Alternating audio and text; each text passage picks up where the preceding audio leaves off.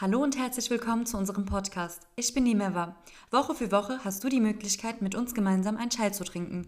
Dich erwarten brisante Themen, interessante Persönlichkeiten und bewegende Geschichten. Mach dir einen Chai und mach sie gemütlich.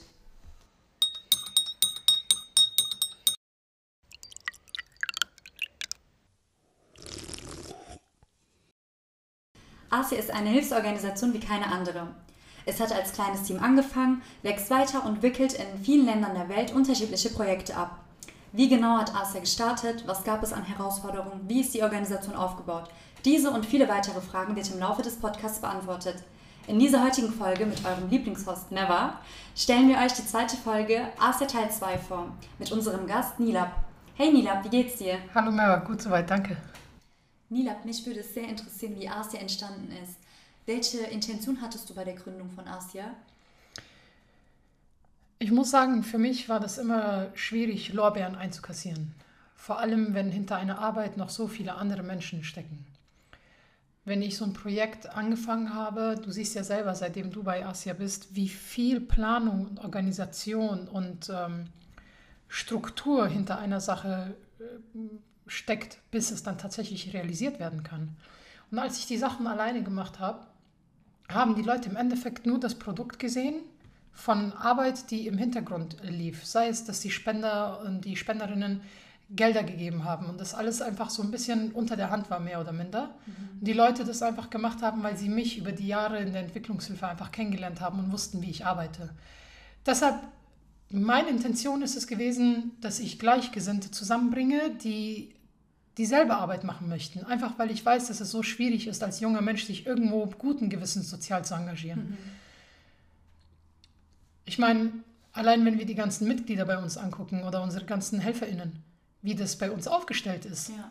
so extrem unterschiedliche Menschen, die aufeinandertreffen, aus so unterschiedlichen Bereichen im Leben, äh, unterschiedliche Altersgruppen, unterschiedliche Interessen, unterschiedliche äh, Länder, Kulturen, Religionen, Mentalitäten, Realitäten. Ja, das ist total, ähm, total divers. Unsere Gruppe ist sehr divers. Ja, das stimmt auf jeden Fall. Aber uns bringt die eine Sache zusammen. Eine Sache, die so viele Menschen und so viele, ich sag mal, Mentalitäten zusammenbringt, ist, wir wollen was Gutes tun. Mhm. Und für mich war das wichtig, eine, eine Leinwand zu bieten und jeden einzelnen Künstler und jede einzelne Künstlerin eine Pinsel an die Hand zu, in die Hand zu drücken und zu sagen, mach doch mit. Vor allem, weil wenn man vor allem als Schülerin und Studentin ähm, irgendwo sich engagieren möchte oder irgendwas Gutes tun möchte, koppelt man das immer mit, ich würde ja schon gerne mal was Gutes tun, aber ich habe halt kein Geld. Mhm. Dabei kann man sich in so vielen Bereichen ehrenamtlich engagieren. Ja, und sei es, dass man manchmal spazieren geht und sich von irgendeinem Tierheim einen Hund holt, wenn man einen Ausweis hinterlegt, kann man sich einen Hund ausleihen, mäßig mit dem eine Stunde Gassi gehen. Auch das ist eine gute Sache. Ja. Man, kann, man kann Gutes machen. Man muss halt nur gucken, inwiefern, dass man Strukturen bietet, dass die Menschen das auch tatsächlich umsetzen können. Und das war meine Intention hinter Asia in erster Linie. Und ich wollte all diese Projekte, die ich damals auf die Beine gestellt hatte, ich wollte das unter ein Dach bringen. Genau. Hast du hinbekommen. Ja, wir, sind, wir haben noch ein bisschen Weg vor uns, aber ja, wir sind auf dem besten Weg. Auf jeden Fall, inshallah. Ähm, ich würde auch gerne wissen, welche Gründermütter am Anfang mitgewirkt haben. Ähm, ja, also in Deutschland ist es so, dass wenn du einen Verein gründest, du sieben Gründerinnen äh, oder Gründer brauchst. Mhm. Ja? Also sieben Unterschriften, die, die dann als, ähm, als Gründerteam dann eingetragen werden. Ja, mhm. ähm, ja bei uns, äh, wir waren sieben und äh, deine Frage war jetzt, wer diese sieben sind oder, oder was genau? Ja, wer Ach. diese sind und wie der Prozess lief, also ganz am Anfang. Wie hat es angefangen? Also es also, war. Wie habt ihr euch gefunden? Wie, Freunde, also eine von okay. den sieben Personen ist meine Mutter tatsächlich gewesen. Okay. Ja, eine, eine von den sieben Personen ist Yalda, meine beste Freundin gewesen. Mhm. Ähm, dann die vier anderen sind Freundinnen von mir gewesen. Okay. Drei von denen habe ich hier in Frankfurt kennengelernt und eine von denen ist eine Freundin von mir aus äh, München. Mhm. Und äh, alle haben mich in, auf irgendeine Art und Weise in meiner Arbeit unterstützt, schon davor. Und sie wussten, dass es für mich total wichtig ist, irgendwie sowas auf die Beine zu stellen mhm. oder so, so, so, eine Hilfsorganisation zu gründen. Mhm. Aber auch sie hatten diese Intention, schon immer irgendetwas Gutes zu tun und an einer guten Sache beteiligt zu sein. Okay. Und das war auch für sie Grund, äh, ich sage ich, sag ich mal, diese ganze Sache zu starten und äh, ja, die ganze Sache zum, zur Eintragung zu bringen. Und ähm, genau, drei von denen sind angehende Rechtsanwältinnen. Mhm.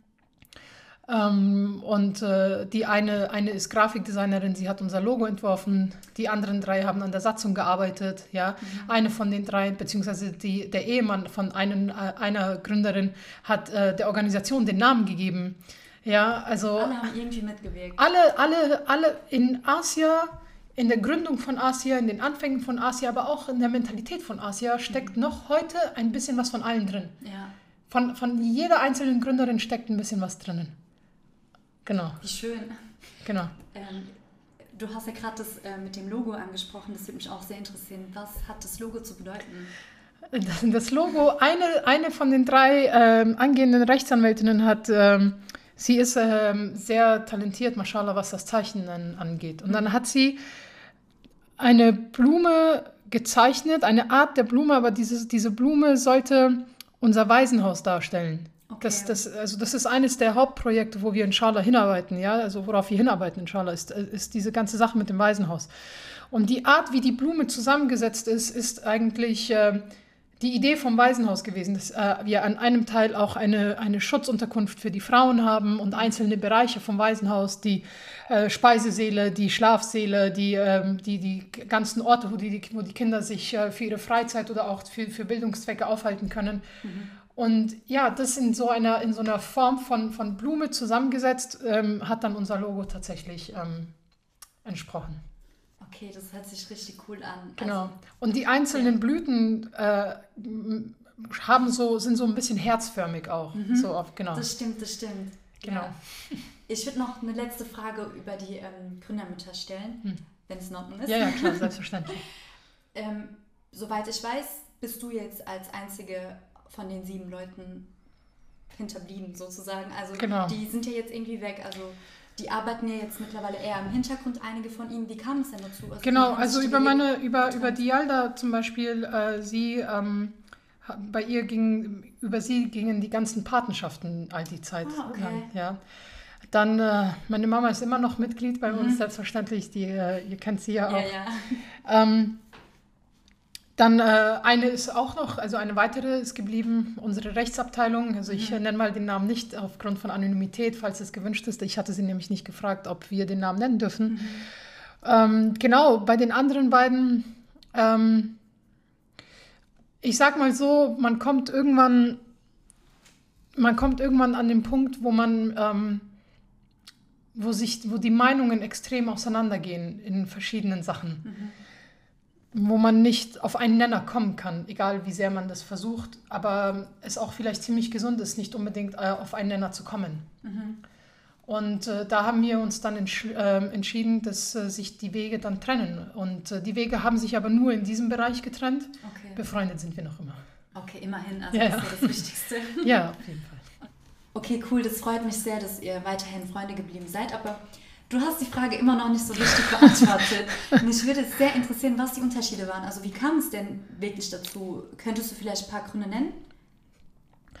Ich glaube, dass wir vor allem ähm, Kinder mit Migrationshintergrund, Kinder mit, mit, äh, im, mit muslimischem Glauben, aber in Deutschland sozialisiert und aufgewachsen, dass wir sehr oft in einem Identitätskonflikt stecken, mhm. bewusst oder unbewusst. Ja, das stimmt.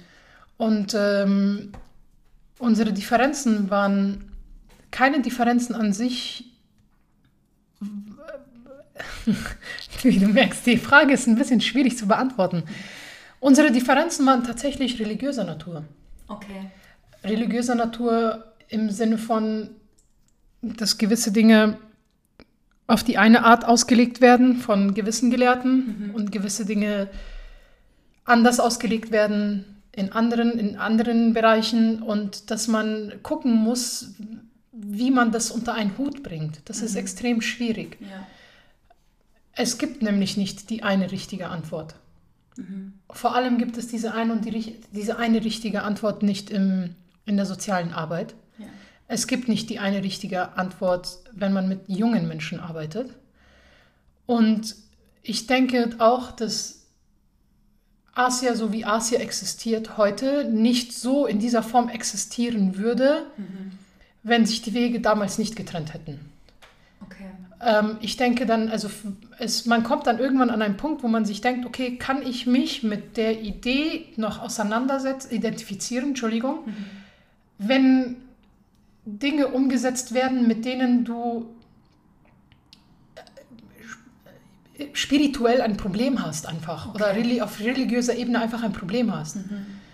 Ähm, das ist, ich sage, es, es, sind alles verschiedene Ansichten mhm. und wir müssen ja irgendwie alle gucken, dass wir, wir sind ja alle Muslime, aber es ist halt schwierig, aber auch richtig wohl bemerkt, wenn man jetzt sagt, ja okay, beispielsweise die Zusammenarbeit zwischen Männern und Frauen ist schwierig. Mhm. Es gibt Gelehrte, die sagen, dass Männer und Frauen nicht miteinander arbeiten sollten. Mhm. In, es gibt Le ja, Leute, die es ein bisschen konservativer auslegen. Mhm. Oder ob Musik haram ist oder nicht. Ähm, wobei wir jetzt keine größten Sachen mit Musik oder so haben, aber Benefizkonzerte, ja. kann man so etwas machen oder nicht? Klar sollte man da vielleicht nicht, keine Ahnung, irgendwelche Rapper einladen, die äh, für Frauen, ähm, äh, Gewalt an Frauen und äh, Drogen und Prostitution und über sowas rappen. Mhm. Aber ich sag mal, es gibt ja auch äh, Künstlerinnen ähm, und Künstler, die Musik machen, die Menschen berühren und die Menschen zum Nachdenken anregen. Ja. Und da kommt man irgendwann an einen Punkt. Ist das verboten? Ist das haram, sowas zu hören? Oder ist es haram, nur das eine zu hören? Es ist schwierig. Mhm. Und es gingen, die Meinungen gingen halt einfach in, jetzt rückwirkend betrachtet, in so banalen Sachen, gingen, gingen die Meinungen extrem auseinander. Aber diese Banalitäten, wenn die sich aufstauen oder wenn sie sich summieren, dann hemmen sie einfach Arbeitsprozesse. Mhm. Ähm, und deshalb war das dann auch tatsächlich besser, dass sich die Wege getrennt haben in okay. dem Punkt. Also da wolltest du entgegenwirken, ne? Also dass der Prozess abreibt reibungslos einfach läuft. Es ist einfach schlicht und ergreifend, gewisse Dinge sind schlicht und ergreifend nicht möglich. Okay. Für mich. Mhm. Ich möchte niemanden in ihre, in ihre Realität einschränken. Gottes Willen, wenn, wenn jemand so leben kann mhm. und das, äh, das Praktizieren der Religion in so einer Form möglich ist, dass man zum Beispiel den Umgang mit Männern meidet, mhm. dass man beispielsweise ähm, komplett nur mit Frauen arbeitet oder in, einer, in einem Betrieb arbeitet, wo man einfach äh, Gebetsteppiche ausbreiten kann und beten kann. Ja klar, bei uns ist das möglich. Mhm. Aber im tatsächlichen Leben hat nicht jeder und jeder, äh, jede und jeder diese Möglichkeit. Ja. Äh, da muss man gewisse, ich sag mal, Strukturen finden, in denen so ein Ausleben der Religion oder Praktizieren der Religion überhaupt möglich ist. Mhm. Und für mich ist das nicht möglich. Also ich als Vorstandsvorsitzende von Asia, ich als selbstständige Person, kann nicht dahergehen und sagen, ich vermeide den Kontakt mit Männern, weil es ist haram, mit Männern zu reden. Es ist haram, laut in ihrer Gegenwart zu atmen, überspitzt gesagt. Äh, das, das passt nicht ja. auf mich und auf meine, auf meine Lebensrealität. Ja. Aber das heißt nicht, dass diese Lebensrealität für andere nicht existiert. Verstehst du? Ja. Und da geht es nicht, weil es sind halt einfach zwei verschiedene Welten, die aufeinander, die aufeinandertreffen, zwei Lebensrealitäten, so Clash of Civilization kann man äh, glatt sagen. Das ist schwierig. Ja. ja, und wir haben ja auch selbst jetzt bei uns äh, haben wir ja so Schwierigkeiten wie äh, schreiben wir in unseren Instagram-Postings Salam und Hallo ja, oder schreiben wir nur Hallo oder schreiben wir nur Salam. Oder nicht, dass wir, sagen wir äh, frohe, frohe Weihnachten oder nicht. Ja. Das, sind, das sind Fragen, mit denen wir uns auseinandersetzen müssen, weil unsere Eltern, Elterngeneration sich mit diesen Fragen nicht haben auseinandersetzen ja. müssen. Ja. wir haben auch damals zum Beispiel, oder Sie hatten damals keine deutschsprachigen Moscheen. Es gab eine mhm. türkische Gemeinde, eine arabische Gemeinde, afghanische Benga äh, Gemeinde, bengalische Gemeinde, pakistanische Gemeinde und, und, und. Ja. ja, sodass du haufenweise kleinere Moscheen hattest, aber die Leute einfach nur in ihren, in ihren Kreisen, in ihren Nationalitäten geblieben sind. Einfach warum? Weil es ihnen ein Stück Heimat zurückgegeben hat. Ja. Aber jetzt hast du eine, eine ganze Generation oder die, die zweite oder dritte sogar, ja. die wir sind keine Araber, wir sind keine Afghanen, wir sind keine Pakistaner, wir sind keine Bengalen, wir, wir, wir sind das alles nicht. Aber wir sind auch nicht deutsch. Ja. Also, wie, wer sind wir? Wir Wer haben ein, wir, wer, wer sind wir? Wir haben Identitätsprobleme. Haben wir. Und Ja, wir können diese ganze Sache nicht, ja, wir sind Muslime. Ja, Alhamdulillah, wir sind alle Muslime. Aber das ist mit, wir sind Muslime, Punkt. Damit ist es nicht beantwortet. Ja. Leider. Es wäre schön, wenn es so leicht ist, aber es ist halt einfach schwierig an sich, um es einfach. Leider. Genau. Ich hoffe, das hat deine Frage beantwortet. Danke, dass du die Frage so ehrlich beantwortet hast. Sehr gerne. Könnte man also behaupten, dass Asia keinen religiösen Background hat? Naja, ich bin Muslim, Ja. Alhamdulillah. Der ganze Vorstand ist Muslim, Alhamdulillah. Unsere ordentlichen Mitglieder, außer ein oder zwei, eine, tatsächlich sind alles Muslime, Alhamdulillah. Ja, also äh, wir haben religiöse Werte. Wir, haben, wir sind ja Muslime. Unsere Identität ist eine muslimische. Ja, wir, wir sind, wir, wir, alles in unserem Tun und Handeln ist islamisch oder islamischer Natur. Auf unseren Feierlichkeiten gibt es kein Alkohol, es gibt kein Schweinefleisch, es gibt nur Halalfleisch, wenn es überhaupt Fleisch gibt. Ja, wir sind keine, wir sind keine Shisha-Bar-Gängerinnen und Gänger oder so. Nee, um Gottes Willen. Ja, ja. Warum? Weil wir repräsentieren nach außen hin das, was wir in unserem Leben praktizieren. Ja, wir praktizieren den Islam. Das, äh, nach außen hin, nach, also wie unser Auftreten, die Art und Weise, wie wir, mit welcher äh, Transparenz wir mit äh, Geldern umgehen, mit was für einem, wie, wie sehr die Menschen uns Vertrauen entgegenbringen und wie wir mit dem Vertrauen unserer Spenderinnen und Spender umgehen. Das ist für mich ein, zu 100 Prozent kommt all das aus unserem islamischen Background und aus unserem Glauben heraus. Ja, ich habe die Frage nur gestellt, weil man oft mit Religion, also eher mit dem Islam, ähm, das so in Verbindung bringt, dass man nur in muslimischen Ländern hilft. Aber das ist ja nicht der Fall. Deswegen wollte ich wissen, ob dieser religiöse Background auch ähm, das an unseren Projekten irgendwie wiedergegeben wird. Die, die, Sache, die Sache ist halt die, aufgrund der jahrelangen Kolonialisierungszüge oder auch aufgrund der Ausbeutungen seitens der Industriestaaten oder den äh, Demokratisierungszügen der, der, der, des Westens sind leider die muslimischen Länder am meisten betroffen von Armut und, und äh, Ausbeutung und Krieg und Zerstörung. Ja, also ich natürlich könnten, müssen wir auch, ähm, und äh, inshallah kommen wir da auch hin. Es äh, gibt natürlich auch äh, Lateinamerika zum Beispiel, wo mhm. wir noch keine Projekte haben. Und in vielen, vielen äh, nicht, nicht muslimischen Ländern, wo wir noch nicht tätig sind, die aber auch hilfsbedürftig sind und wo wir auch beabsichtigen zu helfen. Mhm. Unsere mit, wir sind, wir sind, wir arbeiten, aber ich kann zum Beispiel nicht guten Gewissens als Afghanin dahergehen und sagen, ich starte ein Projekt in Mexiko, weil ich kenne das Land nicht, ich kenne die Leute nicht und ich möchte dort nicht irgend so ein, so ein Tourismus, so ein, so ein Helfertourismus irgendwie äh, befeuern, dass dann die ganzen Leute meinen, ja, sie können jetzt dorthin gehen und die ganzen MexikanerInnen äh, irgendwie retten, ja. Sondern wenn wir Leute haben aus den jeweiligen Ländern, wir arbeiten ja nur in den Ländern, wo, auch, wo wir auch Mitglieder haben. Ja. Ja, ich gehe ja zum Beispiel als Afghanin nicht nach Pakistan, sondern wir haben für Pakistan eine eigene Mitarbeiterin, die die Projekte in Pakistan leitet. Und in Togo bin ich auch noch nie gewesen, aber wir haben Leute aus Togo, die dieser Arbeit nachgehen. Mhm. Deshalb, wir haben einen religiösen, wir haben einen religiösen, einen religiösen Background, weil die Mitglieder Muslime sind mhm. und die Art und Weise, wie wir arbeiten, wie wir mit Spenden umgehen, unsere Transparenz, unser Auftreten, aber auch unsere Projekte, ja, Ramadan-Pakete, äh, das Opferfest etc., mhm. die sind alle islamischer Natur. Ja.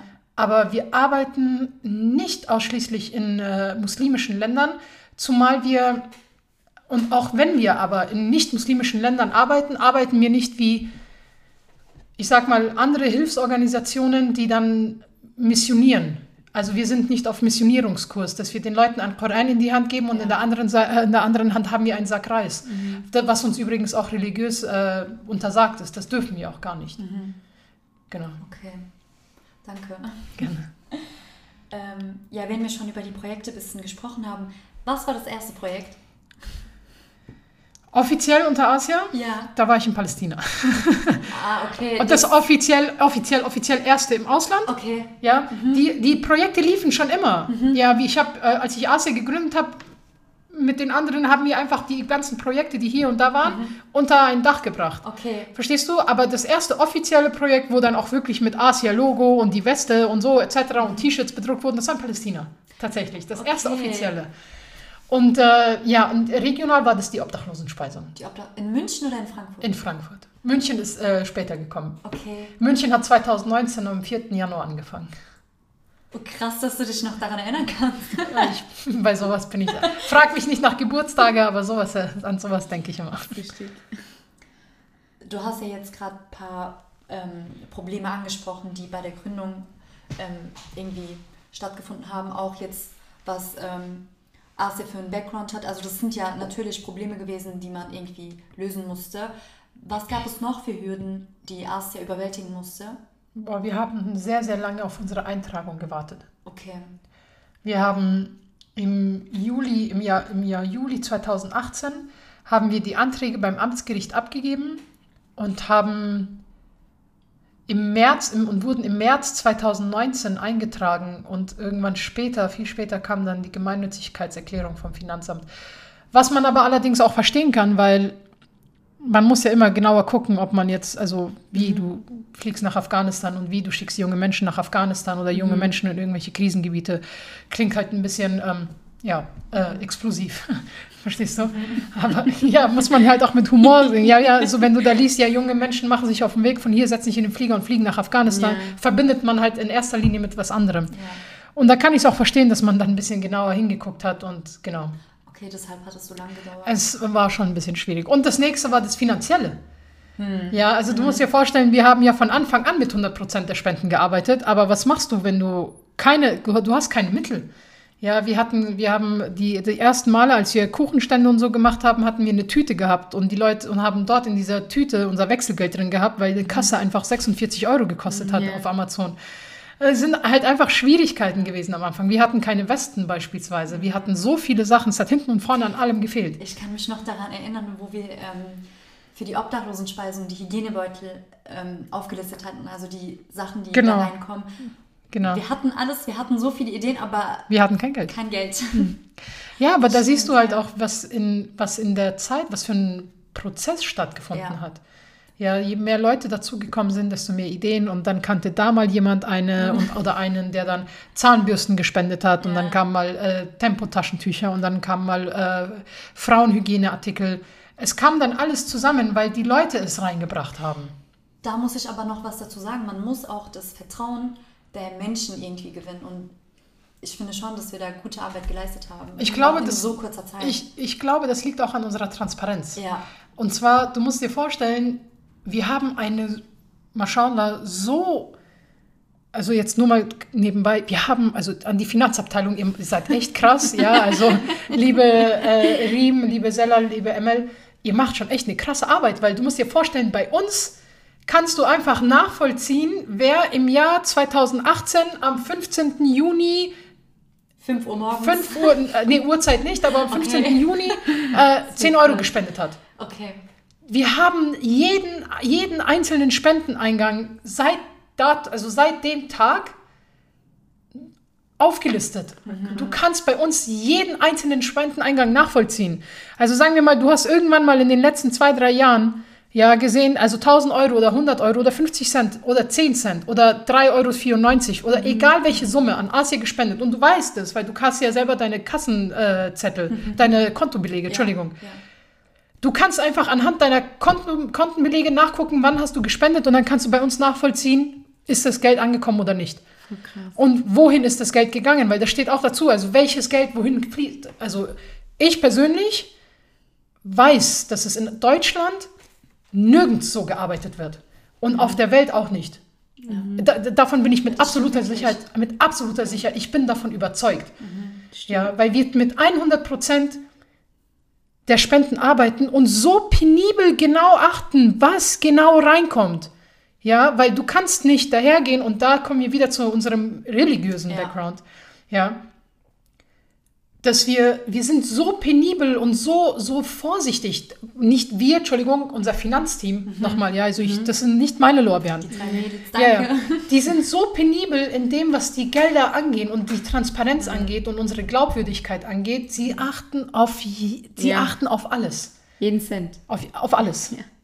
Und aber so muss es auch sein. So ja. muss es sein. Ja. Und für uns, wir können jetzt nicht sagen, ja, also wir arbeiten mit 100 Prozent, aber insgeheim arbeiten wir mit 5 Prozent weniger oder arbeiten nur mit 95 Prozent oder geben nur 90 Prozent. Soweit ich weiß, gibt es ja auch gar keine Gesetze, ne? wie viel man von den Spenden äh, abschicken muss? Oder? Genau, also islamisch gesehen darf man bis zu 10% für sich selber behalten. Mhm, aber und so ich glaube, Deutsch, in Deutschland darf man bis zu 20 oder 25% sogar. Für sich behalten. Nicht für sich, sondern für Verwaltung au- aufbringen. Das sind Verwaltungskosten, Oh, das okay. darf man auch, ja. Okay, krass.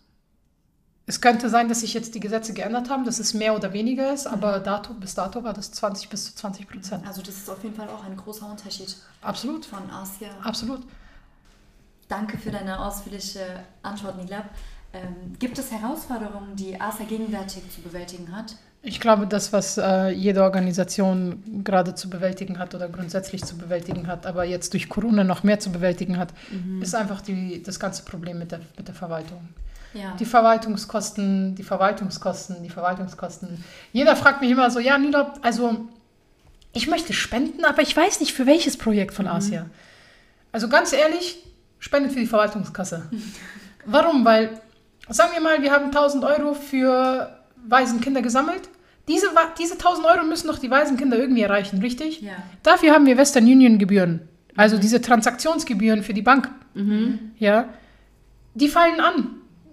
30 Euro, 40 Euro, 50 Euro, 60 Euro, je nach Spendensumme. Und Maschallah, bei uns kommt ja nicht immer 1000 Euro zusammen, sondern es kommen dann 20, 30, 40, 50.000 Euro zusammen. Ja. Diese Gelder von A nach B zu schicken, ist immens. Wir haben zum Beispiel, wir, wir zahlen zum Beispiel für eine Transaktion in diese verschiedenen Länder, für die wir Ramadan-Pakete äh, kaufen, wir zahlen fast 900 Euro oder 800 Euro Transaktionskosten. Diese Kosten decken wir durch die Verwaltungskasse. Deshalb, wenn du also in die Verwaltungskasse spendest, an die Verwaltungskasse spendest, spendest du eigentlich in alle Projekte und du spendest, äh, investierst in die Mitglieder. Ja. Wir zahlen davon irgendwelche äh, Vorträge, die unsere Mitglieder und unsere ganzen Fieldworker auch ausbilden. Ähm, alles, was eigentlich mit dem Verein zu tun hat, äh, Briefpapier, ja, ähm, Portokosten, wir haben, wir haben zum Beispiel Zelte und Westen. Das sind so Dinge, die braucht ein Verein. Ja, wir haben Veranstaltungen, wir haben Infoveranstaltungen, wir haben Veranstaltungen für Mitglieder, wir haben Sommerfeste. Diese Sommerfeste sind ja, dienen ja nicht nur dem Spaß oder der ähm, Unterhaltung, sondern sie haben auch einen psychologischen Effekt. Sie geben den Mitgliedern und den Helferinnen und Helfern ein Gefühl von Zusammenhalt. Ja. Ja, weil sie wissen, wir sind ein Team und wir arbeiten gemeinsam an einer Sache, wir ziehen gemeinsam an einem Strang. Also ihr wisst selber, so viele Mitgliederverträge, wie wir immer an unseren Sommerfesten unterschreiben und auf einmal haben und neue Gesichter haben und Leute, die unsere Arbeit einfach unterstützen wollen und Fragen haben. So viele Fragen werden gestellt und auch beantwortet. So, wo hat man sonst die Gelegenheit? Hast du nicht. Und ein Verein lebt nun mal von diesem Vereinsleben. Das ist einfach dieses Miteinander und Ja. dieses Gemeinsame. Ja. Die ganzen Flugkosten unserer Fi- Fieldworkerinnen.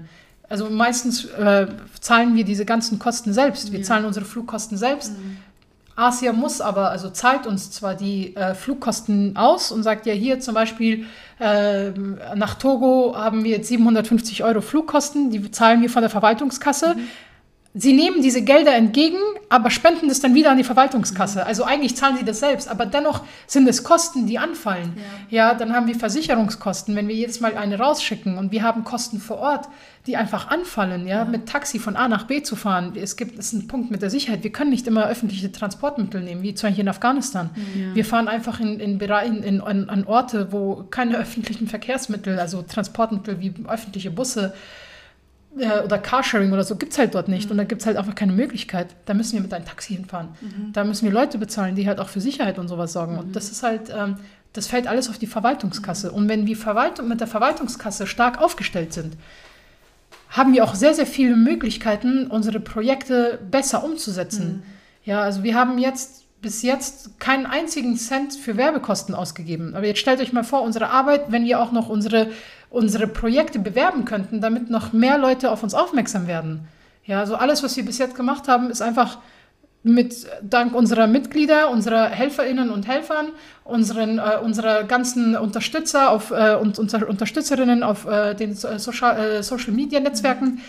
Das ist unsere Werbung, die wir eigentlich immer haben. Und das ist kostenlose Werbung. Und das ist die Art und Weise, wie halt alle zusammen mitmachen. Aber wir könnten noch besser sein, weil Professionalität, das haben wir ja auch gelernt in den letzten Jahren, ja. ist kein Ziel, sondern ein Weg. Ja. Und diesen Weg müssen wir halt gemeinsam bestreiten. Ja, gut, dass du das nochmal angesprochen hast, weil viele wissen gar nicht, was, ähm, Verwaltung, was mit Verwaltungskosten gemeint ist. Ja. Ähm, ich finde das auch sehr gut und das ist auch so eine besondere Sache an ASA, dass wir extra für die Verwalt Verwaltung ähm, Gelder generieren und dass kein Anteil der Spenden in die Verwaltungskasse geht. Das ist sehr wichtig Genau, und sehr und gut. Wir, wir, weil wir sind ja auch transparent dahingehend. Ja. Wir sagen zum Beispiel, hey, wir brauchen Verwaltungskosten. Warum? Weil wir haben hier Mitarbeiter und äh, MitarbeiterInnen in den einzelnen Ländern. Wir können nicht in Krisengebiete oder in, ich sag mal, wirtschaftlich schwachen Ländern arbeiten und von dort von unseren MitarbeiterInnen erwarten, dass sie kostenlos für uns arbeiten. Weil diesen Luxus haben wir hier. Wir können, wir haben in Industrieländern, in, in wirtschaftlich fortgeschrittenen oder stark aufgestellten Ländern die Möglichkeit, unsere Zeit in Ehrenamt zu investieren. In anderen Ländern geht es halt einfach ums blanke Überleben. Das, was du arbeitest, das verzehrst du. Und wenn du nicht arbeitest, hast du nichts zu essen am Ende des Tages. Und du lebst von einem Tag auf den anderen, in den anderen hinein. Das ist halt extrem schwierig. Und diesen Leuten können wir ja nicht sagen, ja, okay, also du arbeitest jetzt für uns kostenlos, weil ähm, du investierst etwas in deine Achira, also in dein, in dein äh, Leben danach, in also was wir viele Muslime ja sagen. Ja, also arbeite du dann für uns kostenlos. Und übrigens, die Gelder, die wir dir schicken, von denen darfst du dir auch nichts nehmen. Aber der hat doch Miete zu zahlen, der hat doch selber Essen und äh, das, was er braucht und seine Kinder, die er ernähren muss, die in die Schule müssen. Ja. Ja, und deshalb haben wir ja Gehälter in diesen einzelnen Ländern, denen wir diesen Leuten auszahlen. Und das wird wiederum durch die Mitgliedsbeiträge gezahlt. Also das ist halt einfach ein, ein Hamsterrad. Und wir müssen halt immer gucken, dass wir uns irgendwie drehen. Ja. Das stimmt auf jeden Fall. Wenn wir schon über die Schwierigkeiten ähm, der Arbeit gesprochen haben, was sagst du zu den Hassnachrichten, die wir ab und zu bekommen und zu den sexistischen Äußerungen, ähm, die auf unsere weiblichen Mitglieder bezogen sind? Ich muss, Wie, wie, sieht es rechtlich aus? also ich muss sagen, Hassnachrichten bekommen wir vergleichsweise weniger als sexistische Nachrichten. Das Nachrichten. stimmt. Das ja. stimmt. Und ich finde das absolut daneben. Also ich muss auch sagen, jetzt mal wirklich an die Herren ähm, gewandt, falls diese Menschen jemals auf diesen Podcast stößen, stoßen sollten und sich das anhören sollten. Aus welcher Kinderstube stammt ihr? Also Jani Wallah, ihr habt so viele Möglichkeiten, euch irgendwo eine Frau zu klären. Also bitte, ihr habt so viele Möglichkeiten, also in ihrem, in ihrem, in ihrem Jargon ausgedrückt. Ja, also, Entschuldigung, man muss ja eine Sprache der Jugend finden. Ja. Ihr habt äh, Tinder, Minder, ähm, äh, Muslim, Finder, Musmatch. Musmatch, ja, was auch immer.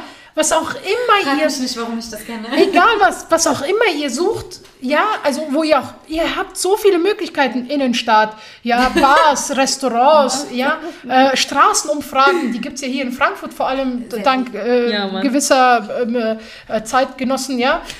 ähm, wie zum Teufel kommt ihr auf die Idee, wenn da irgendeine Frau mit einer Schale Suppe steht und sich umdreht gerade und es drogenabhängigen Menschen in die Hand drückt und sich umdreht und sagt, was diese Arbeit, wie sehr diese Arbeit sie bereichert und ihr nichts anderes Wertvolles zu sagen habt, außer, äh, gib mal Nummer. Das ist jetzt auf die Obdachlosenspeisung bezogen, ne? Ja, also vor allem in der Obdachlosenspeisung. Ja, ja. Also vielleicht, also vielleicht macht man das ein bisschen, ich weiß nicht, wie, wie junge Menschen heutzutage Mädels ansprechen oder worauf viele Mädels stehen. Ja, Man aber merkt, du bist echt geladen. ja, aber bei aller Liebe, also vielleicht, hey, kann ich dir vielleicht helfen bei deiner Arbeit und dann lernt man jemanden kennen oder hey, was sind deine Gründe, warum du das machst oder hey, richtig cool, kann ich vielleicht ein paar Fragen stellen oder kann ich diese Person direkt fragen und irgendwie kontaktieren? Mach's doch ein bisschen, Nicht so direkt. nein, nein, nein, direkt, aber charmant. Ja. Genau, ja. Voll. Ja, also du kannst ja, Ja, du ja, kannst ja. ja eine Frau auf tausend verschiedene Arten sagen, dass sie toll ist und du sie schön findest, wenn du mit ihr in irgendeine Form von Beziehung, also bestenfalls eine Ehe führst mit ihr. Du kannst aber auch, Entschuldigung, dich einfach nackt aufs Bett legen. Ja, aber also finde doch eine Sprache, eine Sprache, die bei uns nicht auf Ablehnung stößt. Also das ist, ich muss sagen, diese, diese sexistischen Nachrichten, ja, äh, gib mal Nummer, voll die Süße, ey. Äh, ja, und als ob wir dann wirklich dann sagen, ja, oh danke, also hier ist die Nummer übrigens. Oder klär sie mir Oder, mal. Auf ja, Insta bekommen wir sowas. Ja, ja, Also ich spreche das nicht umsonst an, das gibt es. Ja, ja. Und ich finde, die Leute sollten draußen sehen, mit was für Problemen wir auch noch zu kämpfen haben. ich, ich habe mir auch fest vorgenommen, dass ich die nächsten Nachrichten, ich werde diese Leute knallhart bloßstellen. Ja. ja. das wird dann einfach, also ihr müsst euch mal vorstellen, in dieser Organisation arbeiten zu über 90 Prozent Frauen. In dieser Organisation könnte eure Mutter oder eure Tochter, eure Tochter oder eure Schwester tätig sein. Es kann doch, oder eure Ehefrau, es kann doch nicht, und ihr wisst nicht mal, ob diese Frauen vergeben sind oder nicht. Ey, voll die Süße, hey, voll die Chica, hey, voll die Chaya und wie die, was die alles für Namen haben für Frauen. Zum Kotzen seid ihr Jungs, echt. Aber auch wenn nicht, also man sollte trotzdem, auch wenn es keine Verwandte ist, keine Mutter ist, trotzdem mit Respekt umgehen. Darum geht's ja, also weil es ist ja nicht deine Mutter oder deine Schwester, aber es ist die Mutter oder die Schwester von jemand anderem. Ja. Ja, weil dann kommt es so rüber, als ob man nur die Frauen respektieren müsste, die mit dir verwandt sind. Nein, nein, ich, mein, ich meinte grundsätzlich. Ja, ja. Ich meine, stell dir mal vor, du weißt, deine Schwester oder deine Ja. Tochter oder deine Mutter arbeitet bei dieser Organisation. Ah, so meinst Verstehst du? du? Ja. Und dann wird sie gerade dabei äh, aufgenommen, nicht mal dabei wirklich aktiv, sondern dass die Leute sehen, ihre Spenden kommen an. Das ist eigentlich unsere eigene, äh, einzige Intention. Ja. Dass die Leute sehen, aha, ich habe letzte Woche zehn Kisten Nudeln gebracht, die Nudeln wurden jetzt ausgeteilt. Das ist unsere Intention dahinter. Ja, das stimmt. Ich muss Ja. aber auch Respekt sagen an euch. Also ich habe sowas nie weitergegeben bekommen. Wisst ihr, wie ich meine? Also ich finde es richtig gut, dass ihr das intern lasst. Ja, ja, natürlich. Ja. Müssen wir ja auch. Und jetzt musst du dir mal vorstellen, wenn du weißt, deine Mutter, deine Schwester, deine Tochter, deine Ehefrau arbeitet in dieser Organisation und sie macht etwas Gutes mit so einer reinen Absicht. Ja. Und es gibt nichts Positives, was irgendein Typ auf der Straße zu sagen hat, außer, Alter, die ist ja voll geil, die mit dem roten äh, Oberteil. Könntest du mir mal irgendwie. Also ganz ehrlich, die, also wie gesagt, äh, die nächsten Nachrichten, die wir bekommen, wir werden das, also wir werden das gnadenlos veröffentlichen, damit die Leute einfach wissen, was sie, was, was, also was reden die da. Ja, bin ich voll dafür. Sehr gut. Ja. Sehr, Ja. Und Fall dabei. ü- übrigens, egal auf welche Art und Weise ihr uns nach irgendwelchen Nummern fragt, es gibt eine Sache, die äh, in Deutschland ziemlich gängig ist, Ja. ähm, egal wie krass man stalkt, äh, ja, ähm, das nennt man Datenschutz. Und ähm, wir haben uns an diese Vorgaben und Richtlinien zu halten und geben auch keine Daten weiter, keinen Namen und nichts anderes. Ich verstehe nicht, wie können die denn denken, dass sie wirklich Nummern veröffentlichen oder weitergeben? Ja, so, hey, äh, hier übrigens, also, Bitte. Hier, nimm. ja, genau. Danke für die Auf Aufklärung. ähm, wie ist ASA strukturiert? Das ist jetzt eine neue Thematik, die ich gerne ansprechen würde. Wir wissen ja, dass wir viele Gremien haben. Wie arbeiten die Gremien untereinander? Ähm, wie werden die Projekte erarbeitet, geplant und umgesetzt? Also wir haben in den einzelnen Gremien, das war für mich immer sehr wichtig, um der Korruption auch in den eigenen Reihen entgegenzuwirken und dass daraus nicht irgendeine so eine Vetternwirtschaft wird. Ja? Irgendwie nur, äh, Nilop ist die Vorstandsvorsitzende und der Bruder ist der Schatzmeister und die Mutter leitet Marketing und der äh, andere Bruder macht das und die andere Schwester macht das und irgendwie sind die alle mit mir verwandt oder verschwägert. Ja. Also das ist ein bisschen schwierig. Äh, zum einen darf man bei uns grundsätzlich, ähm, wenn man in den einzelnen Gremien arbeitet, äh, nicht miteinander verschwägert oder verwandt sein. Okay. Das heißt also, wenn du in Marketing bei uns tätig bist oder in Projekte tätig bist, dann kann deine e dein Ehemann oder dein Geschwisterteil oder dein, deine, deine Eltern auch bei uns tätig sein, aber halt nicht im selben Marketinggremium, sondern muss in einem anderen Gremium dann arbeiten. Ähm, zum anderen einfach, weil äh, so, eine, so, eine, so, eine, so eine Zentralisierung von Macht immer sehr ungesund ist, haben wir einzelne Gremien. Und diese einzelnen Gremien haben eigene Vorstände und diese eigenen Vorstände arbeiten im Rahmen ihrer Gremien autonom. Das heißt, wir haben äh, Marketing und wir haben ähm, eine Leitung bei Marketing, dann haben wir Projekte und haben eine Leitung bei Projekte, dann haben wir Finanzen und dann haben wir eine Leitung in Finanzen und äh, so ist eigentlich die ganze Arbeit bei uns äh, und die anderen Gremien natürlich, Ethikrat, äh, wir, wir haben ein Qualitätsmanagement. Und äh, all diese einzelnen äh, Gremien, außer die Rechtsabteilung, weil sie besteht nur aus einer Person und unsere, unser Ethikrat, haben alle eins, eigene Gremien und diese eigenen Gremien arbeiten für sich autonom. Okay. Genau. Und äh, beispielsweise, wir haben jetzt ein Projekt, das wird dann bei äh, Projekte, Planung und Organisation äh, geplant. Da werden Konzepte erstellt. Ähm, dann wird es an Marketing, an Entschuldigung, Finanzen weitergegeben, die dann ein bisschen auf die Zahlen gucken und wie viel man dafür bräuchte und das ganze rechnerisch, äh, Rechnerische übernehmen. Das wird dann weitergegeben an Marketing, die sich dann damit auseinandersetzen, wie man ähm, das nach hinten, äh, nach außen hin ähm, zeigen kann und vermarkten kann und auch äh, die Spenden generieren kann. Mhm. Dann äh, in, den, äh, in vielen Fällen landet das alles dann erstmal bei unserem, äh, noch bevor es veröffentlicht wird oder noch, das Projekt an sich, noch bevor es in die Konzeptualisierung geht, geht, geht es an den, unseren Ethikrat. Mhm. Ähm, unser Ethikrat guckt dann überhaupt, ist das überhaupt ethisch und moralisch vertretbar? Ist das in Ordnung so? Ähm, und anschließend, äh, genau zu guter Letzt, nachdem Marketing sich dann da alle geda genau Gedanken gemacht hat, geht es dann noch kurz an unsere Rechtsabteilung, wenn da noch irgendwie offene Fragen sind oder Dinge, die unklar sind. Und wenn unsere Rechtsabteilung dann auch ihr Okay gegeben hat, dann geht es bei uns an die Arbeit. Mhm. Danke für die kurze, aber ausführliche Erklärung. Sehr gerne. Äh, es hat alles einen Sinn und Zweck auf jeden Fall. Also es ist jetzt nicht so, dass die Gremien einfach so gewählt wurden also es ergibt alles einen Sinn. Das hattest du letztes Mal sehr schön angesprochen. Es war wie eine Kette, meintest du, oder? Genau. Ja. ähm, ist Asia auf ein bestimmtes Projekt spezialisiert oder haben wir das vor? Wir haben nicht vor, uns auf bestimmte Projekte zu spezialisieren, mhm. aber wir sind gerade dabei, und da möchte ich nicht äh, viel ähm, vorne wegnehmen, wir sind gerade dabei, gewisse, gewisse Projekte umzusetzen, die einfach unsere Handschrift tragen. Mhm. Genau, und ihr wisst, die Asia-Handschrift äh, Handschrift ist eine andere. Ja, auf jeden Fall. Danke. Ähm, wie werden die Kontakte im Ausland geknüpft? Also wie kommt es dazu? Also immer direkt über den Direktkontakt. Wir haben unsere Mitglieder. Wir mhm. arbeiten auch nur in den Ländern, in denen wir auch Mitglieder haben. Mhm. Und ähm, die vermitteln dann eigentlich die äh, direkten Kontakte und äh, wir gucken dann immer, mit wem wir dort zusammenarbeiten, wer diese Person ist, ähm, was arbeiten die. Ja, es ist halt schwierig, wenn man dann dort, dorthin geht und keine Ahnung, den nächsten, ähm, ich sag mal, Schwerverbrecher irgendwie aufgabelt oder so, mhm. sondern dass man halt auch guckt, sind die Leute äh, sauber, haben sie, arbeiten sie sauber, haben sie eine Arbeit, sind sie gebildet, sprechen sie Englisch, haben sie die Schule gemacht, haben sie studiert, mhm. wobei Studium jetzt keine Voraussetzung ist, mhm.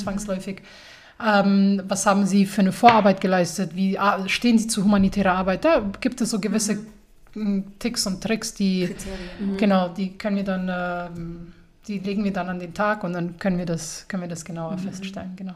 Okay, alles klar. Ähm, welche Projekte wurden bis jetzt realisiert? Vielleicht kannst du mal so eine grobe Auflistung machen der Projekte. Äh, Im Ausland? Ja, Ausland, Inland. Genau, also im Ausland haben wir äh, diverse Lebensmittel, also Nothilfeprojekte im, in Form von Lebensmittelspeisen, äh, Speisungen, ja, also Lebensmittelpakete. Dann haben wir diese, das Säureopferprojekt in Afghanistan, was ein laufendes Projekt ist, ja. weil es einfach äh, sehr viele Frauen gibt, die Opfer von Säureattacken werden mhm. in diesen Regionen. Aber das können wir dann nochmal mhm. einzeln in, einem, in einer Reihe oder in einer Folge, falls Bedarf äh, besteht, thematisieren. Mhm. Dann hatten wir Milchpatenprojekte. Ähm, also ich nenne sie einfach mal, ohne näher darauf einzugehen, mhm. damit es nicht den Rahmen sprengt. Genau, Milchpatenprojekte, dann haben wir Schulen, äh, Schulrenovierungen, wir haben Patenschaften, ähm, was haben wir denn noch? Wir haben Brunnenbauten, wir haben jetzt diese Obstbaumeinpflanzungen. Togo. Äh, in Togo, mhm. genau, richtig. Ähm, dann haben wir äh, wir arbeiten darauf hin, dass wir Menschen mit Behinderungen aber auch jungen Leuten, die perspektivlos sind, Ausbildungsstätten äh, äh, vermitteln, Ausbildungsplätze äh, Plätze vermitteln in den mhm. jeweiligen Ländern. Mhm. Wir, sind, wir machen schon mhm. in, im kleinen Rahmen große mhm. Sachen.